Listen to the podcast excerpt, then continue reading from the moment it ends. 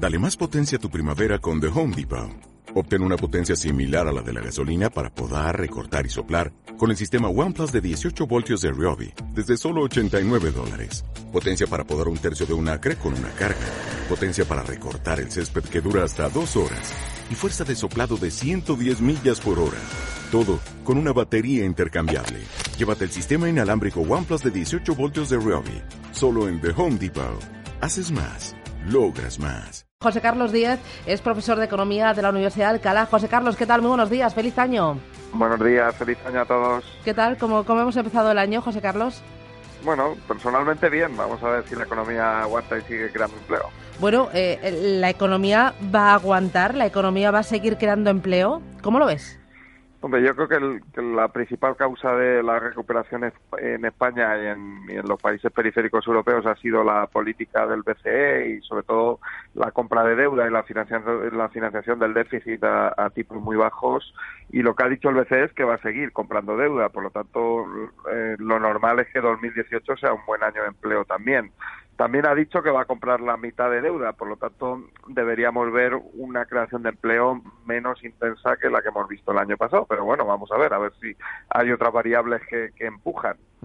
Por el lado económico, a tu juicio, ¿cuáles son los mayores riesgos para la economía española? Bueno, yo creo que el, principal es ese, ¿no? La parte financiera, eh, no tanto la parte del BCE, sino hay algo de inestabilidad y no puede venir contagiada a lo mejor de la Reserva Federal o de algún otro escenario financiero que pueda eh, alterar esa estabilidad que está permitiendo que las empresas españolas vuelvan a crecer y a crear empleo, ¿no? Yo creo que esa es nuestra principal vulnerabilidad. La deuda externa ha vuelto a aumentar a pesar de, tener un superávit eh, por cuenta corriente. Por lo tanto, esa deuda sigue estando ahí y mientras esté ahí, pues somos vulnerables a cualquier episodio de inestabilidad. Y luego, a nivel doméstico, pues yo creo que la parte de Cataluña, ¿no? Sobre todo, no tanto si hay incertidumbre política y toda esa parte que eh, ya lo hemos visto, llevamos bastantes años allí con incertidumbre política, estuvimos en 2016 un año sin gobierno, este año estamos sin presupuesto.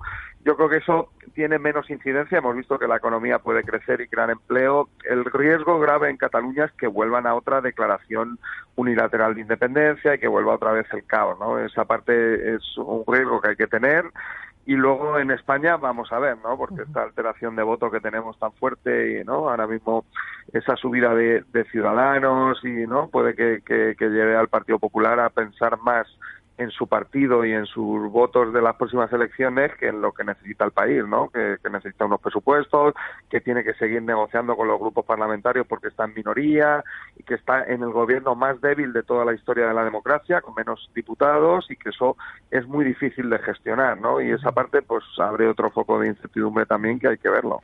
Ayer decía el presidente del Gobierno, Mario Rajoy, que el principal riesgo para la economía española es Cataluña. Vamos a escucharle. El único factor de incertidumbre que tenemos en este momento para la economía española y para la creación de empleo es puramente político, pero si en Cataluña eh, las cosas se hacen con sensatez y con sentido común, España podrá crecer por encima del 3% un año más. España podrá crear más de medio millón de puestos de trabajo el año que viene y, por tanto, podemos seguir haciendo infraestructura aquí y en el resto de nuestro país.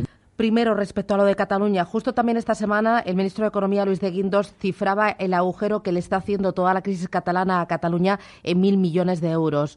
Eh, ¿Cuánto más profundo puede ser el agujero en Cataluña y en España por el tema de Cataluña, José Carlos?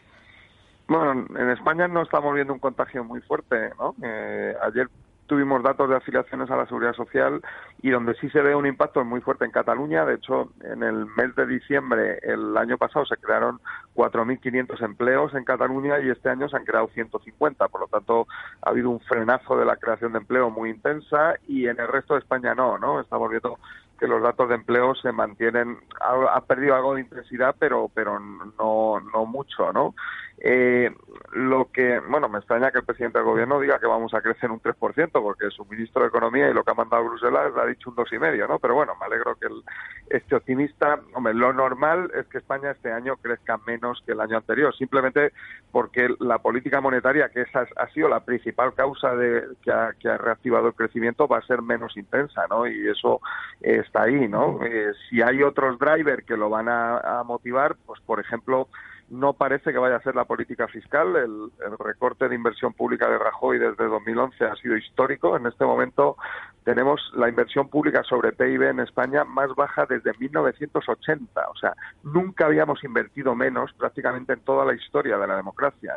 En innovación y en I+D los recortes han sido del 70%, por lo tanto parece que por la parte de, de política fiscal tampoco va a venir otro driver de crecimiento y en términos de comercio internacional hemos visto un 2017 muy intenso. Llevábamos unos años con las exportaciones prácticamente estancadas.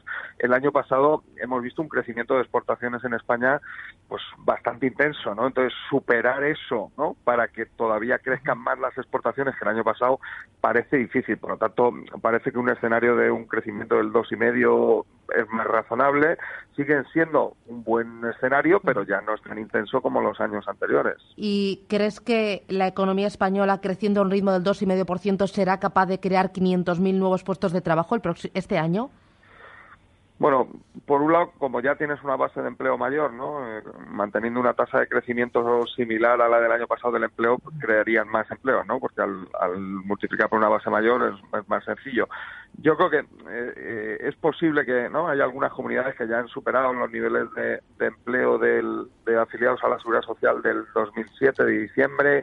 O sea, que, la recuperación del empleo está muy siendo muy intensa. Yo creo que ese no debería ser ya el debate, ¿no? El debate tiene que ser qué tipo de empleos, qué calidad de empleo, eh, a cuántas horas trabaja la gente, qué salarios tiene, cuánto se suben los salarios y si empezamos a normalizar el crecimiento tenga un comportamiento normal eh, para las familias, que en este momento no lo está teniendo. ¿no? Eh, el año pasado, con una subida de la inflación el petróleo ya está a 70 dólares, el, el, barril de Brent ha empezado a subir este año con mucha intensidad.